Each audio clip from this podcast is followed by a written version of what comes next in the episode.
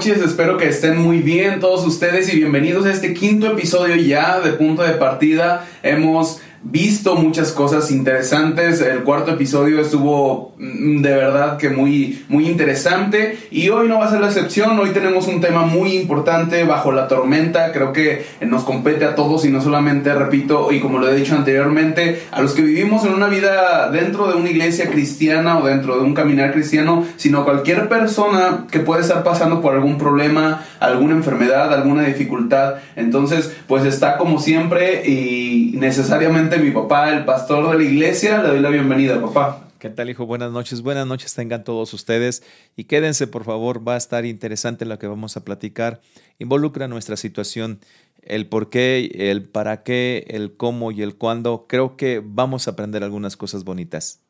Sí, el día de hoy vamos a hablar de algo muy interesante, de verdad, para la, historia o el personaje eh, de Job me gusta mucho, pero me gusta no por, por lo que ocurrió, que viene después de eso, pero me interesa desde el inicio cómo Dios, eh, yo lo veo así, cómo Dios presume a su hijo Job cuando llega, dice la Biblia que llega Satanás delante de Dios y le pregunta de dónde vienes, qué es lo que vienes a hacer, y él, parafraseando, y Satanás le dice, bueno, vengo de rodear la tierra, de andar por ella, de andar viendo. Inmediatamente, bueno, según la traducción lenguaje, lenguaje actual, dice Dios, le responde a, a Satanás, ¿Qué piensas de Job, mi fiel servidor? No hay en la tierra nadie tan bueno como él. Siempre me obedece en todo y evita hacer lo malo. Esa, esa, esa parte a mí me, me emociona. Eh, el episodio pasado estábamos hablando de Enoch, que Dios estaba platicando con Enoch y lo llevó, lo fue, fue traspuesto. traspuesto este, no conoció muerte, se lo, se lo, llevó Dios. Entonces, y, y, mencionabas, ¿qué pudo encontrar Dios en Enoch como para decir, quiero que sigas platicando conmigo? Ya no te quedas aquí en la tierra donde hay la muerte, donde hay enfermedad, mejor vente conmigo. Entonces, esta otra parte, cuando Job le dice, cuando Dios le dice a, Satanás, no has considerado a mi hijo Job, de verdad es, eh, a mí me emociona mucho esta parte.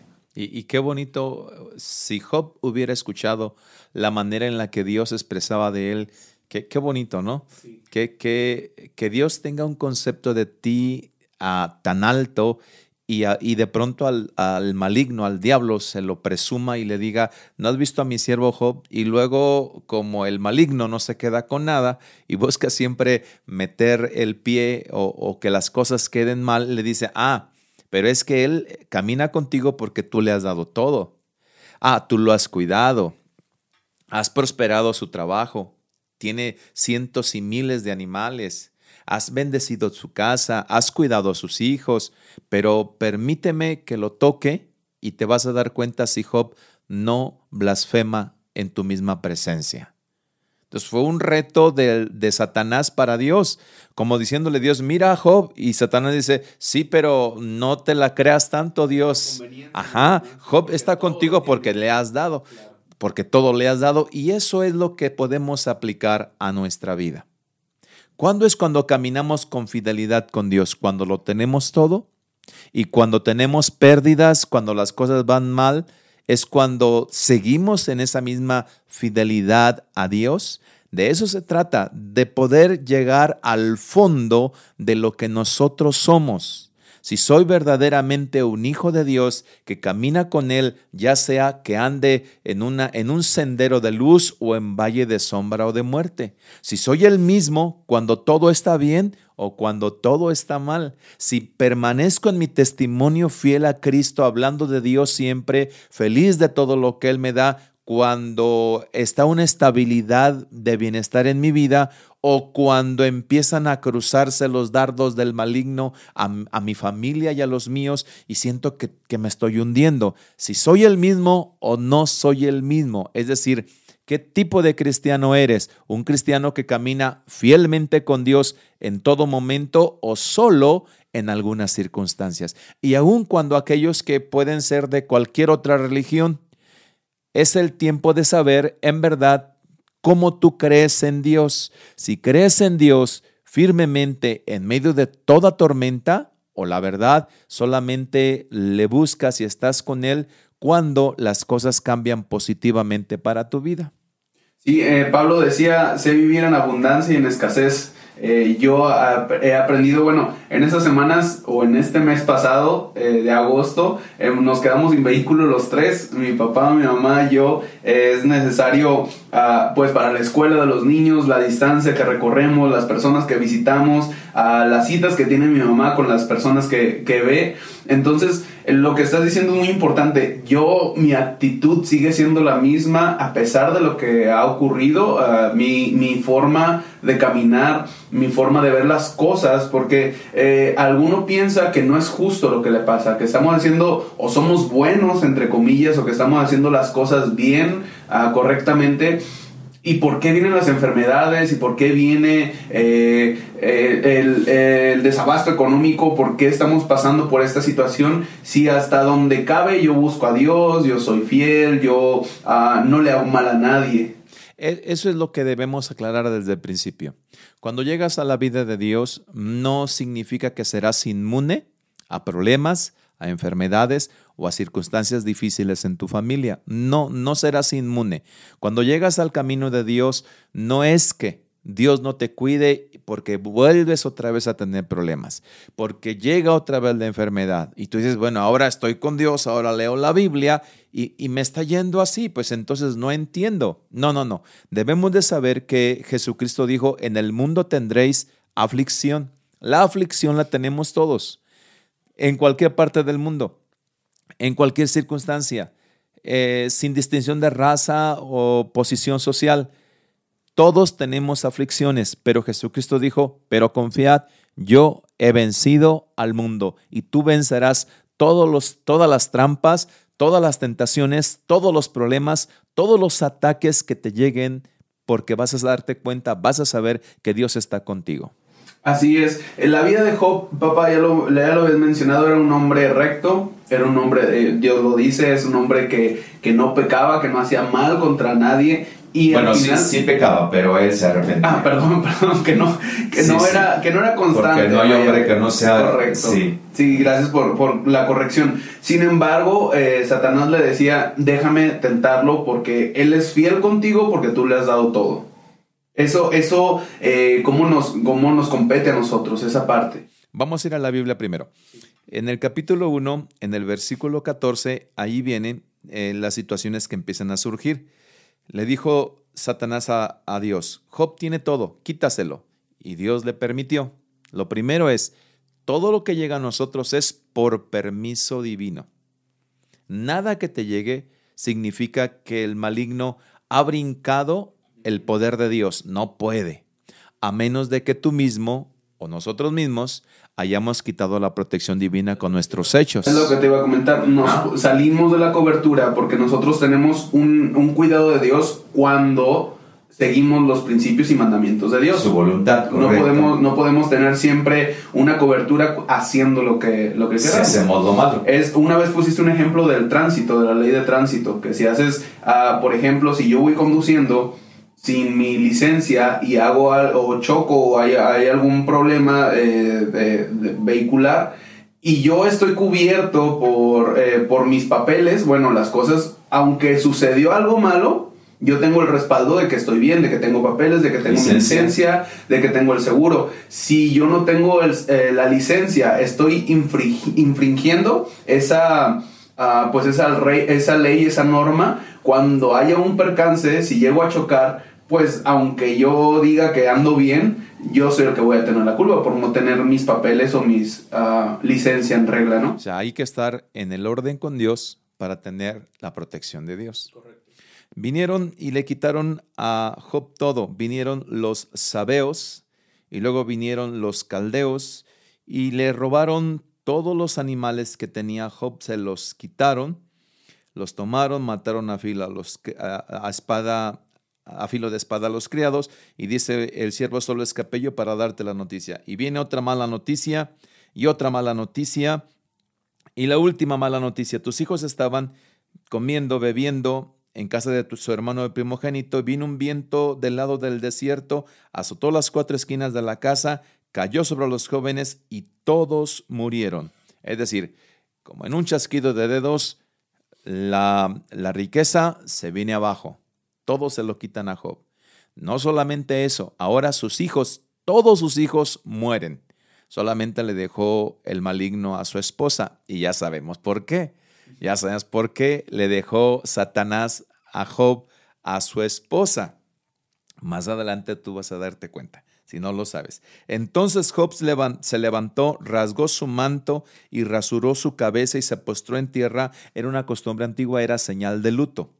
Y dijo, desnudo salí del vientre de mi madre y desnudo volveré allá. Jehová dio, Jehová quitó, sea el nombre de Jehová bendito. Y no es que Dios le hubiera quitado, es que Dios permitió que eso ocurriera. Entonces Job se mantiene firme, firme. Pero la mujer la mujer que tenía Job eh, tenía otra actitud, no pudo soportar lo que Job estaba soportando. Es, es, entonces es muy interesante que podamos nosotros equilibrar en la familia todas las cosas. Tu fuerza, tu resistencia, no es la resistencia de tu esposa. A veces podemos decir, adelante, vamos, y, y sí podemos hacerlo nosotros, y sí podemos erguirnos firmes y fuertes, pero quienes están al lado nuestro tal vez no tengan esa fuerza. Entonces hay que darles una ayudadita, hay que estar cerca de ellos, hay que involucrarlos y apoyarlos para que caminen junto a nosotros. En este caso fue la esposa de Job. Después de que Satanás le atacó y Job contestó así, entonces responde Satanás a Dios, piel por piel, todo lo que el hombre tiene dará por su vida. Ahora déjame que toque, que lo toque, que toque su cuerpo, y verás si no blasfema en tu misma presencia. Entonces Dios se lo permite por segunda vez. Ahora viene Satanás y coloca una sarna maligna en el cuerpo de Job. ¿Qué es una sarna? Es una enfermedad contagiosa en la piel con muchísima picazón. Pero esta sarna es, eh, dice la, la, eh, la descripción del diccionario bíblico que puede ser un nácaro o un arador, un animalito que se mete en tu piel y que empieza a hacer surcos dentro de tu cuerpo. Entonces está moviéndose dentro de tu cuerpo y te empieza a crear picazón. Pero la sarna que tenía Job era una sarna que inmediatamente se abría la piel, es decir, por todo el cuerpo tenía esa picazón, esas llagas y, se, se rascaba. Entonces Quiere decir, porque más adelante eh, lo dice Job, quiere decir que su cuerpo olía mal, porque las pústulas sacaba la, pus, o, se abría la piel y salía la pus, entonces tenía Job muchísimos insectos cerca que zumbaban alrededor de él, tenía en todo su cuerpo ese líquido amarillento de pus, entonces su esposa le dice, maldice a tu Dios y muérete. Para eso la dejó Satanás. Para eso dejó Satanás a la esposa para que le dijera, maldice a tu Dios y muérete. Y entonces Job permaneció en Dios. De eso se trata. Cuando estás bajo la tormenta, ¿cuáles son tus reacciones? ¿Qué es lo primero que piensas? Lo primero que muchos piensan es, estoy viviendo algo que no merezco, no soy tan bueno, pero tampoco soy tan malo como para que todo esto me pase. ¿Qué es lo primero que pensamos? ¿Qué es la primera actitud que tenemos cuando pasamos bajo las tormentas? ¿Cuáles son? ¿Cuáles son? ¿Cómo nos comportamos? En los primeros minutos, gracias Señor, tú estás conmigo.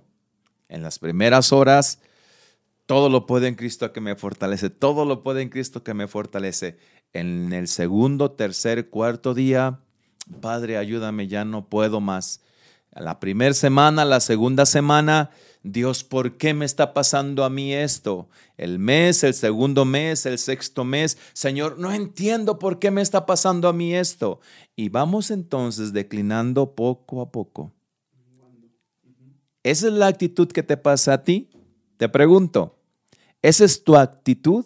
donde al principio con firmeza declaras, Dios está conmigo, puedo vencer, y pasan los días y pasan los meses y tu actitud empieza a decaer negativamente. ¿Cuál es nuestra actitud cuando tenemos tormentas? En algún otro tiempo tú mencionaste, nos explicaste en otra grabación, en otro podcast, programa, etcétera, ah, nos, nos mencionaste sobre que Dios no nos prueba a nosotros. Es Dios el que nos manda las pruebas eh, lo acabas de decir, él permitió que Satanás eh, le, dio la oportunidad, o no sé cómo, cómo mencionarlo, que Satanás tocara a Job. Entonces, ¿es Dios el que nos envía las pruebas?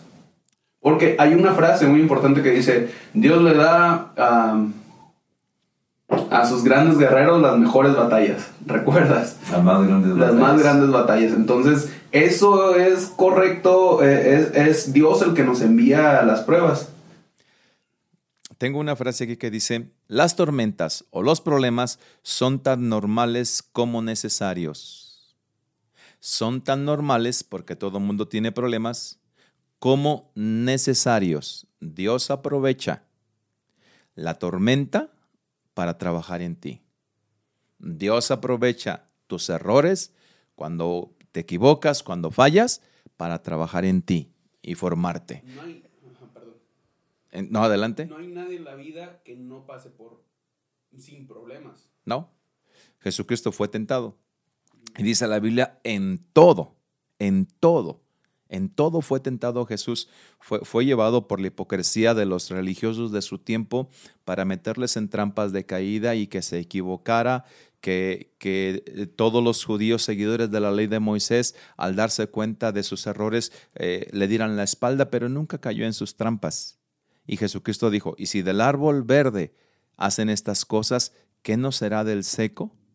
Entonces sí debemos de saber que las pruebas, los problemas vienen por permiso de Dios, pero al mismo tiempo Dios en esa prueba está procesándonos, perfeccionándonos, está trabajando en nosotros. Es decir, si llegan en la voluntad divina, porque de qué otra manera Dios te puede ayudar a efectuar cambios. Aquí tengo esta palabra. La vida siempre trae cambios obligados. Algunos cambios que hacemos nosotros los hacemos por decisión, pero otros los hacemos obligados. ¿Por qué? Porque la vida nos está llegando con fuerza y nos está golpeando. Es decir, o cambias o cambias. Entonces hay cambios obligados por los problemas que llegan. Y como nosotros voluntariamente no ejercemos cambios, Dios dice, pues voy a permitir un poquito la tormenta para que aprendas a ponerte bien el rompevientos o aprendas a usar bien un ancla para que tu bote no se hunda en la tempestad. Es, así. Los cambios son obligados porque nos llevan no voluntariamente, ya porque de- debo cambiar, si no cambio me hundo. Si no aprendo a nadar me hundo, me ahogo. Yo debo de aprender a avanzar. Por eso Dios permite las tormentas. Le, te- tengo una pregunta y ahora le voy a hablar de usted. Pastor, lo vemos los domingos predicando todos los días. ¿Usted tiene problemas? ¿Cuál es la diferencia que hace en que sonría, nos predique con ánimo? Eh, ¿Tiene enfermedades? Obviamente es humano, yo sé que sí, pero ¿qué es lo que hay? ¿Dónde está, encontramos la diferencia? Eso tampoco está en el guion. Eso tampoco estaba preparado. Soy tan normal como todas las personas, como todas las personas, y soy tan humano como todos los seres humanos. Soy tan humano y algunas veces soy tan fuerte y algunas veces soy tan frágil, en, dependiendo de las cosas que llegan a mi vida. Sí puedo vivir fragilidad, sí puedo vivir debilidad, porque soy un ser humano. Y sí, las cosas sí nos golpean, y tal vez a nosotros como pastores nos golpean un poco más, porque si alcanzan a moverme a mí, mi actitud pudiera cambiar para con la gente. Si, alcanza- si alcanzan a llenarme los problemas de amargura, ¿cómo puedo contestar con un- una sonrisa a las personas? ¿O cómo puedo tenerles paciencia a las personas que, bueno, hay algunos que tienen una increíble capacidad de, de desesperarme, ¿verdad? Pero les tengo paciencia, les tengo mucha paciencia, pero si me lleno de amargura, ¿cómo pudiera tenerles paciencia a todos ellos? Es decir, mi vida tiene que cambiar por la necesidad de mi familia, por la necesidad de mi iglesia, pero soy el mismo. No, no, no, no significa que una sonrisa quiere decir todo está bien, pero significa yo estoy bien para ti. No sabemos lo que está ocurriendo con las demás personas, con los que están al frente. Ah, normalmente los vemos precisamente al frente sonriendo y teniendo una muy buena actitud, pero debemos de estar orando por ellos, debemos de estar orando por nuestros líderes, por los pastores, debemos de estar ah, pensando precisamente esto, que no todos, eh, pues no, no, son humanos, somos humanos, entonces cada quien tiene sus batallas, pero la diferencia es cómo enfrentamos la batalla, lo que estás comentando en este, en este episodio, como con Job, cómo es que enfrentas, si tú reclamas, si reclamamos y si nos enojamos de por qué si hay gente buena le está pasando cosas malas y viceversa, porque si hay gente mala le está pasando tantas cosas buenas. Es la actitud la que debe de prevalecer en ti, una actitud que denuncie qué es lo que tú eres y qué es lo que quieres seguir siendo. ¿Quieres seguir siendo alguien que se levante como para levantar a los demás o quieres seguir siendo alguien que siempre los demás lo estén levantando y que no está mal que alguien vaya y te levante? Pero tú tienes que fijar postura. Tú tienes que determinarte lo que tú quieres ser en el carácter que debes de tener, en el carácter que debes de tener. Finalmente a las personas muchas veces cuando te ven sonriendo creen que tu vida es muy fácil creen que tu vida es muy sencilla. Creen que tu vida es tan sencilla, tan fácil, que hay tantas personas que dicen, yo quiero ser pastor y yo quiero ser pastor. Y felicidades a los que quieren ser pastores, ¿verdad? Felicidades a todos aquellos, pero ni siquiera se imaginan que nosotros nos encontramos, así como Job, como en el ojo del huracán donde somos vistos por principados y potestades para llegar a nuestra vida. Yo pienso, Uciel, si Dios le hubiera dicho a Job, voy eh, a, Job, hijo mío, quiero decirte algo que va a ocurrir. ¿Estás dispuesto a que ocurra? Te doy la opción. ¿Quieres que suceda o quieres que no suceda? Número uno, voy a hablar de ti muy bien y voy a expresarme de ti de lo mejor y voy a sentirme contigo pues, pues con un ánimo alto porque voy a hablar de ti las mejores cosas de tu persona. Eso, si lo escuchaba Job así, iba sintiendo, qué bonito, qué bonito está esto, adelante Dios, ¿qué más? ¿Qué más me, me dices que puede venir? Pero número dos, va a venir Satanás y va a buscar tentarte porque Satanás cree que tú me sirves a mí por todo lo que yo te doy. Y te va a quitar el dinero y te va a quitar a tus hijos y te va a traer una sarna maligna al cuerpo y vas a estar sufriendo mucho físicamente y se va a estar escurriendo la pus por tu piel y estarán todos los ah, insectos alrededor de ti y olerás mal y tendrás que salirte de la ciudad porque es una enfermedad contagiosa, tendrás que dejar tu casa. Job, ¿escoges eso? Ah, después de ello viene una recompensa, viene el doble de lo que tú tienes y te lo voy a volver a dar. Job, le preguntaría Dios, Dios a, a Job, ¿escoges esto? ¿Tú crees que Job escogería pasar por todo eso? Es que es, su familia, o sea, es, la pérdida de todos sus hijos, todos, todos murieron, todos, sus bienes y al final una enfermedad, a lo mejor en el momento pensándolo o, o, no reflexionando tan profundamente podría decir que sí. Yo creo que todos, todos decimos que sí a Dios en ese momento porque no estamos pasando eh, eh, por, en medio de la situación, porque todos le pedimos a Dios, Dios bendíceme, Dios ayúdame, Dios dame, pero eh, lo, siguiente que, que tenemos aquí anotado es, pues para que seas bendecido, como lo estás diciendo, pues vas a pasar por una prueba, vas a pasar por una tormenta a la cual a lo mejor no estás acostumbrado, puede ser muy fuerte que para ti, pero necesitas ser preparado, como, como lo acabas de mencionar hace un momento, necesitas ser forjado para recibir esa bendición. ¿Tú crees que Job le hubiera dicho a Dios, estoy de acuerdo Dios, dale, dale marcha, estoy listo, estoy de acuerdo? ¿Crees que, Dios, que Job le hubiera contestado así a Dios? Tal, vez por lo de a sus hijos no, a lo mejor por lo de la familia no. Bueno, yo, siendo, siendo yo, por lo de la familia tal vez no. Pero si va a haber una recompensa mejor, podría ser lo material, como sea, ¿no? Lo material, lo que está ocurriendo alrededor, pues bueno, Dios me va a bendecir más, pero probablemente por la familia, yo personalmente diría que no. Por eso Dios no nos pregunta, porque nunca diríamos sí, porque a nosotros no nos gusta sufrir, ni ver sufrir a nuestra familia. Por eso Dios no nos pregunta, porque las cosas que empezamos a vivir llegan a ser tan fuertes que dice Dios, yo no te puedo preguntar. Sé que si te pregunto, tú no vas a mantener una determinación positiva para que avance mi plan contigo. Y fíjate, el que eh, esto es lo interesante. Y la gente y los que nos escuchan deben de darse cuenta de ello. Dios no nos pregunta, no porque no nos quiera tomar en cuenta, no nos pregunta porque Dios nos conoce perfectamente. Y como Dios sabe de nosotros, dice la escritura, todavía no está la palabra en mi lengua, y aquí, oh Dios, tú ya la conoces toda. Eh, somos tan transparentes con Dios eh, que Dios sabe perfectamente que nosotros diríamos, no, Señor, no quiero pasar por eso. No quiero que me permitas ver esa situación. No quiero vivir esta situación de enfermedad con mi familia, con mi cónyuge. Señor, eso no, por favor. Y por eso Dios no nos pregunta. Pero todo esto que llega a nuestra vida son, Uciel, mecanismos de transformación.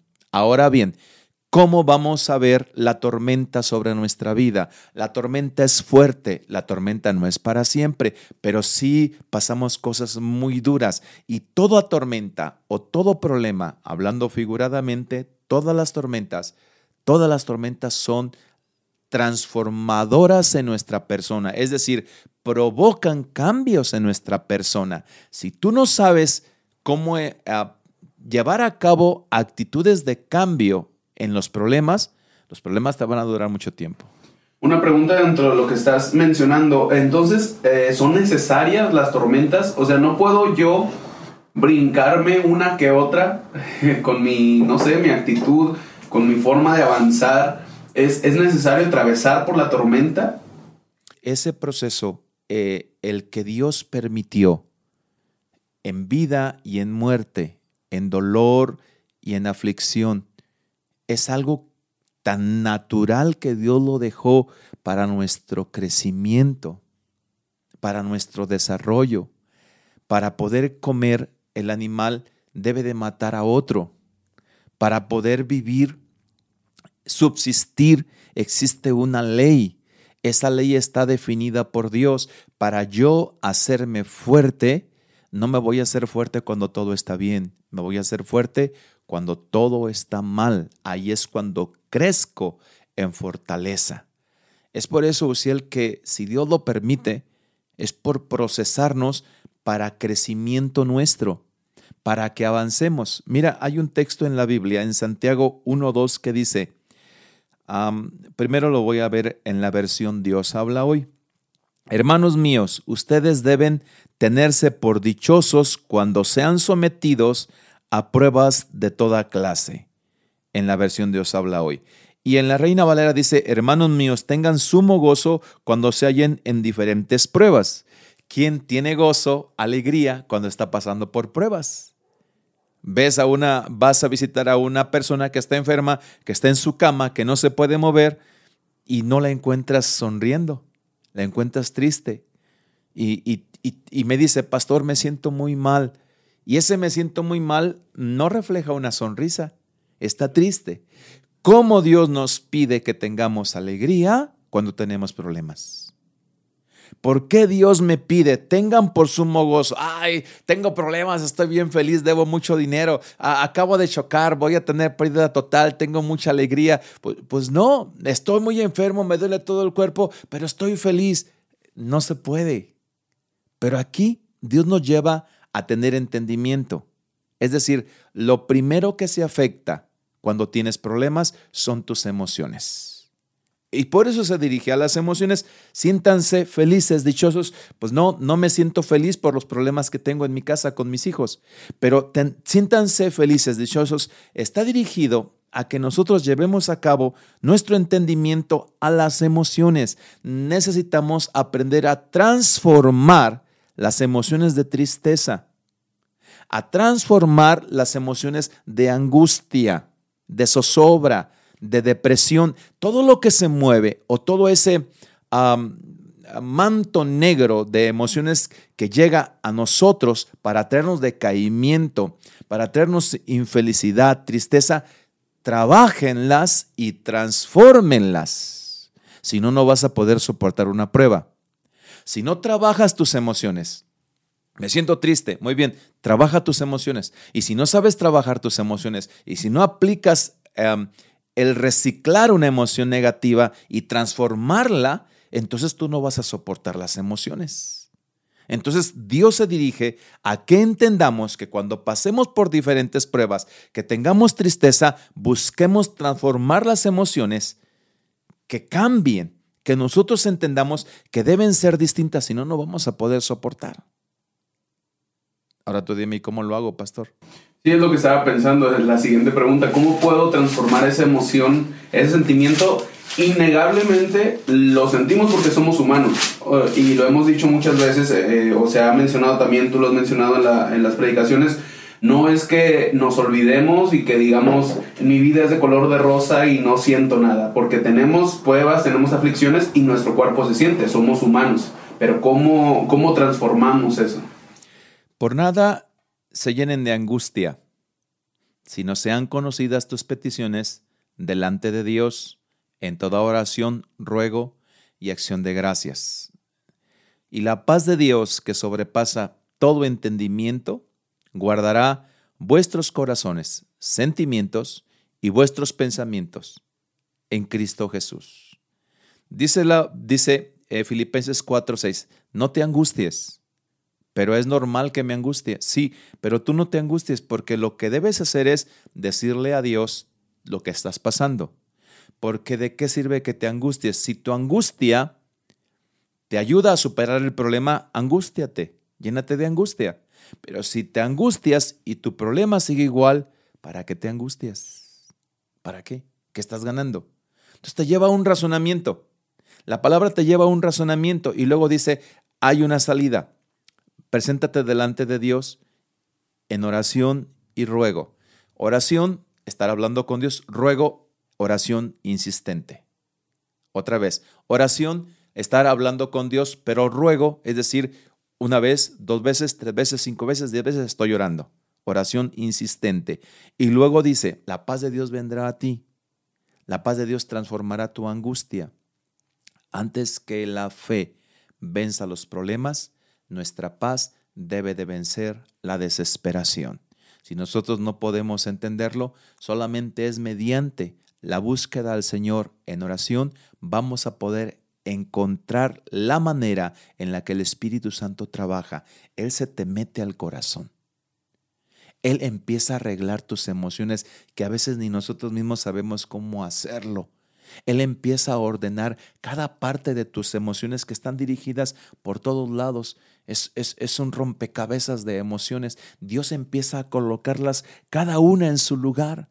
Y ni siquiera te vas a dar cuenta cuando de pronto te vas a sentir bien y con paz. ¿Qué pasó? Dios se metió a tu corazón. Entonces hay que tenerle fe, hay que tener confianza. Y luego dice, los códigos de pensamiento. Por lo demás, hermanos míos, todo lo que es verdadero, todo lo honesto, todo lo justo, todo lo puro, todo lo amable, lo que es de buen nombre, si hay virtud alguna, algo digno de alabanza, en esto pensad. Dios dice, mantén un código de pensamientos. Tienes problemas económicos, no pienses que te vas a hundir. Tienes problemas matrimoniales, no pienses que, van a surgir situaciones que no puedas controlar en tu familia, en tu matrimonio. No pienses negativamente. Tienes un código de pensamientos. Pastor, no me salgo de mi realidad. No, no te sales de tu realidad, pero entras a la realidad sobrenatural. La realidad sobrenatural es más poderosa que tu realidad presente. Y esa realidad sobrenatural permeará sobre tu realidad presente y te estabilizará y te llevará a tener pensamientos distintos. Por eso hay un código de pensamiento. Es pensar positivamente, es si puedo, si puedo, si puedo, y, y sale. Puedes pensar positivamente, pero yo le agrego en la base de la fe. Si puedo, si puedo, porque todo lo puedo en Cristo que me fortalece. Yo ya hice el agregado bíblico. Claro, porque pensar, pues yo creo que cualquiera mm, está muy de moda, ¿no? Atráelo a tu mente y, lo vas a conseguir y, y, lo que tienes que hacer es vibrar alto y no sé qué tanta cosa. Pero pues eso simplemente es un pensamiento, es un sentimiento que nosotros queremos tener, pero cuando tenemos una base bíblica, hace la transformación, hace la fuerza de que Dios va a ser el que nos va a apoyar y nos va, nos va a ayudar. Correcto. En este código de pensamientos, en este código de pensamientos, Dios no me puede acompañar, no me puede ayudar si yo no lo puedo sentir cerca. Mi tristeza puede hacer que Dios lo sienta muy lejos. Entonces Dios dice, tienes que empezar a cambiar. Es decir, los problemas son procesamientos, son formatorios. Los problemas son mecanismos de transformación en donde cada uno de nosotros tenemos que aprender muy bien todo lo que nos está ocurriendo. Si no aprendemos, ahora ubiquemos siempre, el problemas o los problemas que llegan no solamente llegan para que tú crezcas, llegan para que los que están alrededor de ti crezcan también. Entonces hay que ser sabios, hay que ser entendidos. Es decir, esto que me sobreviene también es para que él y ella o los que están alrededor de mí entren en un procesamiento, entren en, un cambio. Si yo no lo alcanzo a entender, ellos van a pasar como si nada. Ah, ella es la que está enferma. Ah, él es el que está enfermo. Pues Dios ayúdalo. Dios ayúdala. Oh, no, no, no. A ver, un momento. Él está enfermo. ¿Qué tengo que ver yo? Porque ya me cansé de verlo enfermo durante meses. Muy bien, estás peleando tú tu batalla porque tú eres el que estás enfermo, pero yo soy el que está contigo. A ver, ¿qué tengo que hacer yo para que tú dejes de sufrir como estás sufriendo? Entonces, nos trastoca a todos. Es lo que debemos de saber. La enseñanza es para todos. El cambio de actitud es para todos. La bendición es para todos. Papá, estabas mencionando hace un momento, eh, y bueno, lo voy, a, lo voy a repetir, las tormentas son un mecanismo de transformación. Y hay unos puntos muy importantes que me pasaste, que, tengo aquí anotados. Ya no los voy a anotar en mi cuaderno, ya los tengo en mi celular, pero a lo mejor ustedes lo pueden hacer, lo pueden anotar. Tomen, eh, tomen nota de cada uno de ellos. No sé si los podamos decir todos, si no luego los, los pasamos por ahí en alguna imagen. Pero el primero dice, sin problemas no hay carácter forjado. ¿Qué quiere decir o qué quieres eh, explicar con esta, con esta frase o con este punto? Las batallas nos hacen fuerte, hijo. Las batallas nos enseñan a pulir nuestros escudos. Las batallas nos enseñan a poder ubicar cuando viene el dardo del maligno y saber cómo lo va a lanzar. Aprendo, tengo experiencia en la batalla. Esto significa que yo crezco en las batallas. Ya yo sé cómo voy a trabajar una situación de dificultad económica, ya sé que no debo desesperarme, ya sé cómo debo de hablar con mi familia. Entonces, son formadoras, nos ayudan. Y esas, las cosas que vivimos sí pueden ser muy duras, muy difíciles, pero son cosas que nosotros podemos en ellas superarlas con el poder de Dios. Desde luego, tenemos que caminar firmemente. El carácter tiene que ser forjado. Dios quiere hombres determinados, no hombres que se nos doblen. Dios quiere hombres y mujeres de fe, no que duden cuando las cosas están mal. Entonces, sí forjamos un carácter, un carácter que busca avanzar hasta tener el triunfo en la situación difícil. Entonces, sí somos formados en carácter cuando vienen los problemas. Va unado o va de la mano al punto número tres, sin problemas no sabrás que eres un vencedor. Y es interesante, es interesante ver la parte en la que vas a ser un vencedor, porque ser vencedor no es llegar hasta el final de la meta. Ser vencedor es estar resistiendo en medio del fragor de la batalla. Mira lo que dice la Biblia ustedes no, ustedes no han pasado ninguna prueba que no sea humanamente soportable. Y pueden ustedes confiar en Dios que no los dejará sufrir pruebas más duras de lo que pueden soportar. Por el contrario, cuando llegue la prueba, Dios les dará también la manera de salir de ella para que puedan soportarla. Primera de Corintios 10:13, versión Dios habla hoy no han pasado una prueba que no puedan soportarla todos los seres humanos. Correcto. Entonces, somos más que vencedores cuando empezamos a soportar la prueba, no cuando vencemos al final. Al final la victoria ya está dada desde hace mucho tiempo, pero somos vencedores, porque la victoria nos la dio Jesús, pero somos vencedores cuando estoy soportando. Es allí. Los atletas que llegan en la maratón al final, y llegan y tienen tres medallas, ganaron todos los que llegaron en cuarto, en quinto, en sexto y en décimo lugar. ¿Por qué? Porque aprendieron cómo llegar, porque soportaron el trayecto, porque se disciplinaron anteriormente. Entonces somos más que vencedores desde que empezamos a soportar la prueba. Desde ese momento somos más que vencedores. Al final me entregan una, una, una este, medalla por haber llegado a la meta, pero desde que yo estoy en, la, en, la, en el fragor de la batalla, ya soy un vencedor. Y aquí hay algo importante con la comparación que hiciste en cuanto a los que corren. Los que llegan primero es mm, porque, y, ahorita voy a, voy a mencionar algo de los puntos que tienes, los que llegan primero y reciben la medalla del primero, segundo y tercer lugar, fue porque entendieron que tenían que prepararse, en este caso, o pasándolo a nuestra, a nuestra plática de hoy, es porque entendieron que la prueba era para superarse que tenían que prepararse antes o, durante la carrera para saber, para mentalizarse y llegar en un primer lugar. Es por eso que a veces vemos a una persona que muy rápido es bendecido, está en una prueba e inmediatamente sale de la prueba y es bendecido. Y hay otros que se pueden tardar años, como el pueblo de Israel, 40 años, y no terminan de comprender qué es lo que Dios quiere hacer en sus vidas. Porque nunca tuvieron ese discernimiento, que es lo que yo hablo también. Cuando vienen los problemas, los problemas llegan, para crecer en discernimiento espiritual. Correcto. Debo de saber qué está pasando. Debo de mirar hacia, hacia mi derredor y debo de mirar hacia mi interior. Si esto que está pasando es porque Dios quiere formarme, porque tengo algunas aristas, porque soy como, como ah, esa flor, pero que tiene espinas y que cuando la tocan hace daño, entonces a lo mejor Dios quiere pulirme y quitarme esas puntitas que lastiman a los demás y no me he dado cuenta. Debo tener discernimiento en el momento de la prueba para saber yo de qué se trata esto. ¿Se trata de mí? ¿Se trata de ellos? ¿O se trata de todos? Normalmente siempre se trata de mí. Siempre, siempre se trata de mí. Porque no Dios viene a ponerme una prueba para que otra persona sea bendecida. Yo soy el que voy a ser bendecido, porque yo soy el que voy a mantener mi fe. Pero Dios trabaja, pero sí ocupamos discernimiento. Mira bien, en Primera de Reyes capítulo 17, verso 9, le dice Dios a Elías, se acabó la carne que le llevaba el cuervo, se acabó el agua del arroyo, y porque había escasez y no había alimentos, y Dios estaba alimentando al profeta Elías. Pero todo se acabó, porque los milagros tienen un tiempo.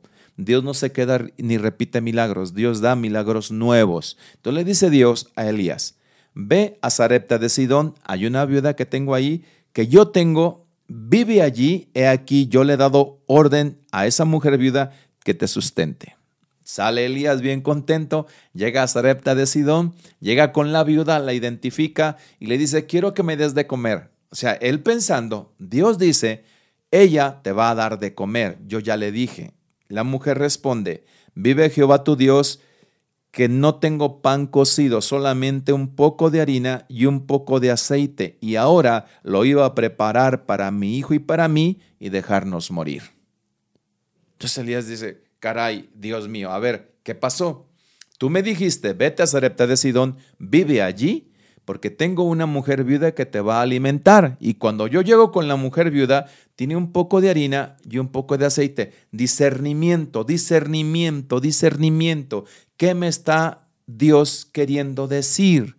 Muy bien, que en tu milagro habrá un milagro para ella que la necesidad de ella hace que yo te envíe a Sarepta de Sidón, que porque su hijo y ella van a morir, a ti te estoy diciendo, ve hacia allá, porque tú serás el medio para que ellos dos no mueran. Dios siempre tiene planes, planes singulares y planes plurales. En tu necesidad Dios la resolverá, pero en la respuesta de tu necesidad va a bendecir dos, tres, cuatro, cinco, seis personas. Así es como Dios trabaja, pero es el discernimiento. Ah, entonces Elías capta, muy bien, ya sé para qué me trajo Dios aquí. Dios me trajo aquí para que tú no te mueras, tú y tu hijo no se mueran de hambre.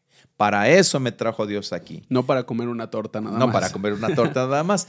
Exactamente. ¿Para qué Dios está permitiendo esa enfermedad que ya lleva días y meses en ti? Exactamente cuál es el sentido, cuál es el discernimiento que tiene, cómo debe de agudizarse el discernimiento para poder saber el porqué de todo esto. Ahora bien, Elías le dice, está bien, yo quiero que me hagas una torta y me la des a mí primero y no te preocupes, no faltará ni la harina ni el aceite. Y la mujer tenía que contestar con fe. Y si no contestaba con fe, la mujer se moría y su hijo. Dijo, muy bien, te preparo la torta, a ti primero y, a mí, y, mi hijo y yo nos quedamos viendo cómo te comes tu torta. y, y así lo hizo.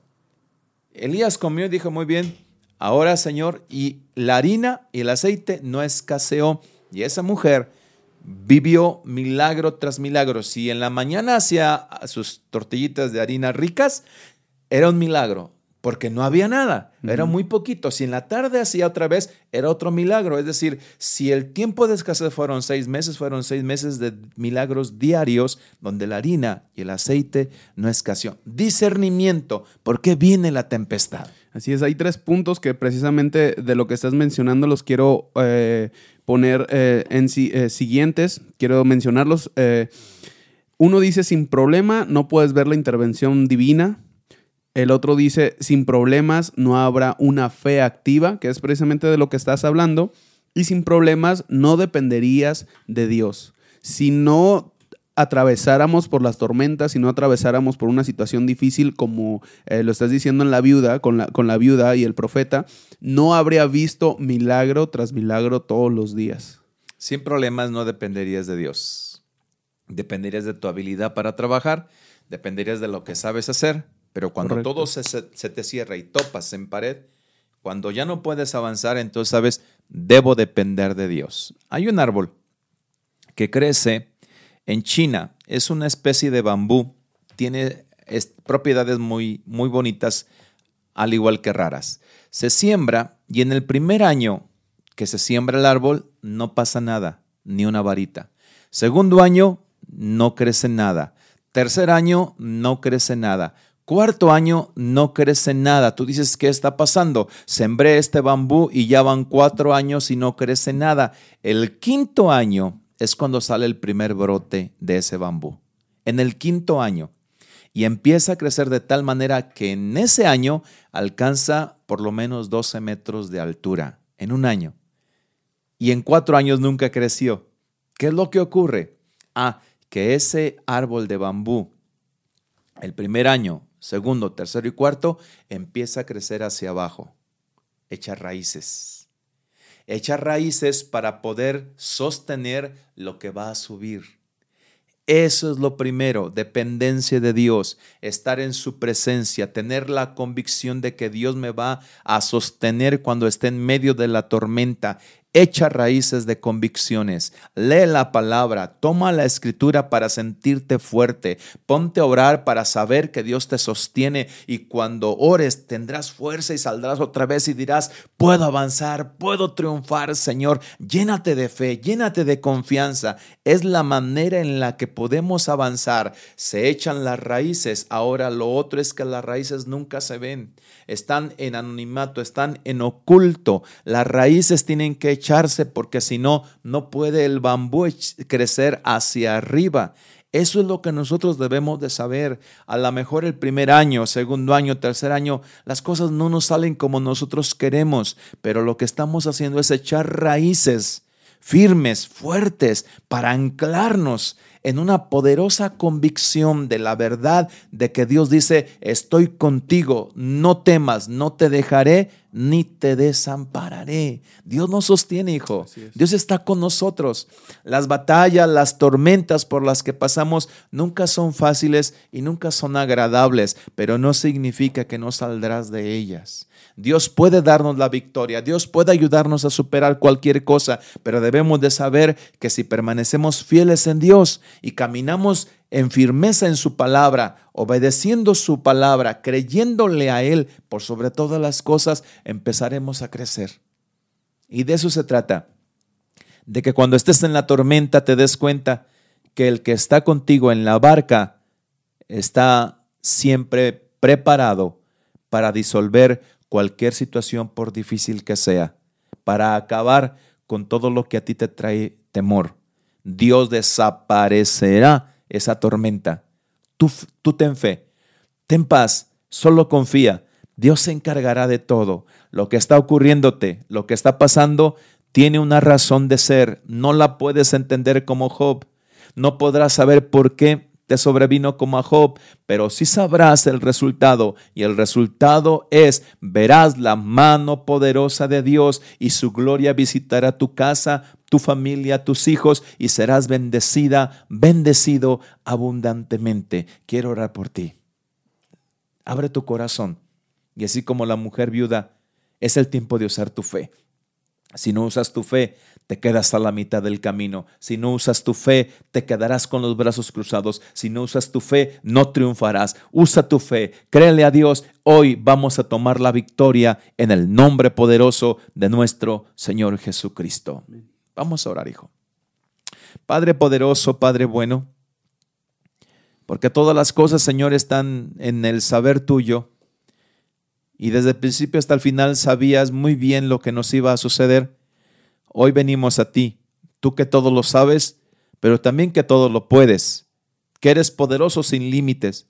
Ven y bendice a tu iglesia, a tus hijos e hijas que están pasando, Señor, situaciones muy complicadas. La tormenta ha arreciado, Señor, es muy fuerte. La tempestad ha llegado a su vida, Padre Celestial. No se ve luz, solo hay oscuridad. Señor, hay aflicción, hay dolor, Padre mío. Te pido en el nombre, te pedimos en el nombre de Jesús que bendigas a tus hijas, que bendigas a tus hijos, que tu obra de bendición crezca en ellos. Ya estás trabajando en su carácter, ya estás desarrollando su discernimiento espiritual, ya están echando raíces de fe, ya están, Señor Dios, formando, Padre Celestial, una vida distinta, Señor, transformando, Señor, emociones, ya están creciendo, Padre. Tómalos en tus manos, están avanzando, han aprendido las lecciones que tú les has entregado, Padre, han entrado en un entendimiento espiritual distinto. Ahora es el tiempo de que sean libres, es el tiempo de su bendición, es el tiempo de su sanidad, es el tiempo de la respuesta que están esperando. Bendícelos Dios en el nombre poderoso de Cristo Jesús. Y gracias,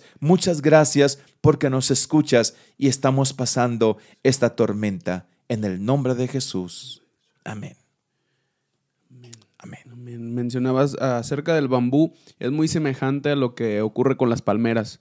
Nosotros vamos, no sé, bueno, vivimos en Guadalajara, Jalisco, pero cuando vamos hacia Colima o a Manzanillo vemos palmeras que están casi dobladas completamente, sin embargo no se caen porque están bien arraigadas, porque tienen uh, puesta su convicción y es el punto número 10 y con este quiero, quiero terminar. Sin problemas no sabría si eres una persona con convicciones en Dios, porque cualquier cosa podría movernos, podría hacernos que, como le dijo la esposa de Job, ¿no? Pues maldice a tu Dios y muerte. Yo ya no puedo. Eh, sin embargo, ah, si tenemos las convicciones puestas en Dios, pues todo lo demás va, va, a pasar, dice la palabra de Dios, aunque pase en el valle de sombra de muerte, no temeré mal alguno, porque tú estarás conmigo.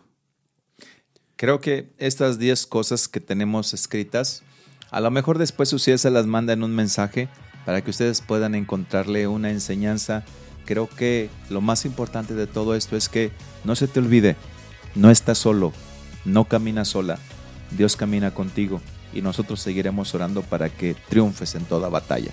Así es. Pues ha llegado el término de este quinto episodio de muy buen eh, contenido. Esperemos. Tuvimos un pequeño problema con el audio, ya se, se habrán dado cuenta, después lo pudimos solucionar, nos dimos cuenta al final pero eh, lo importante es que hayan recibido la palabra de Dios en esta, en esta ocasión. Y pues muchas gracias papá, muchas gracias a todos ustedes por permanecer hasta el final, hasta este momento y por compartir este nuevo episodio de Punto de Partida. Sean felices, hasta la próxima. Cuídense.